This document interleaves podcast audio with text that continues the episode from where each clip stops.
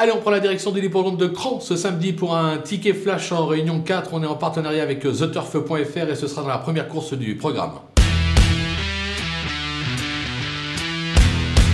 Dans cette épreuve, va publicité numéro 7 euh, incarne le rêve euh, qui ne devrait pas tarder à passer le poteau en tête. Apparemment, au dire de son entourage, tout va bien le matin à l'entraînement, la course est ouverte, mais le cheval euh, semble au papier être un ton au-dessus de ses adversaires du jour. Il peut y avoir une petite cote sympathique, moi je peux le tabler sur 5-7 contre 1, raison pour laquelle on va le tenter gagnant et placé.